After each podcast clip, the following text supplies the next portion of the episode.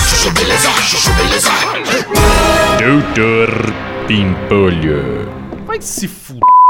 Ô Sileidi, posso saber de quem é esse carro elétrico que tá carregando na tomada do meu escritório? Ai, doutor Bimpolho, esse carro é do Wagner, da agência de publicidade. Ele veio ter reunião com o senhor agora às 10. Não acredito.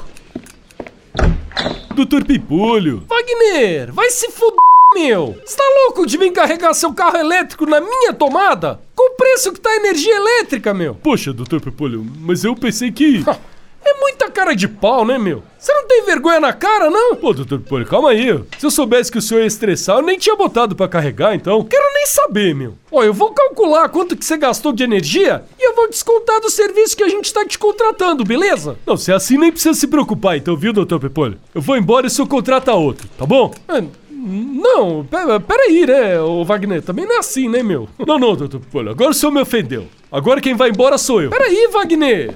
Ô, eu perdi o controle, vai, meu, desculpa. Gente do céu! O que, que aconteceu, doutor Bimpolho? Nossa, Lady, é que eu fiquei irritado com o Wagner, meu. Ele colocou o carro pra carregar na tomada aqui da empresa e eu acabei me exaltando, meu. Eu viajei, né, meu? Opa, com licença, doutor Pimpolho. Ô, Wagner, Posso entrar? decidiu voltar atrás, né? Não, não, é que o carro ainda não carregou, eu não consigo sair. Posso esperar aqui mais uma meia horinha?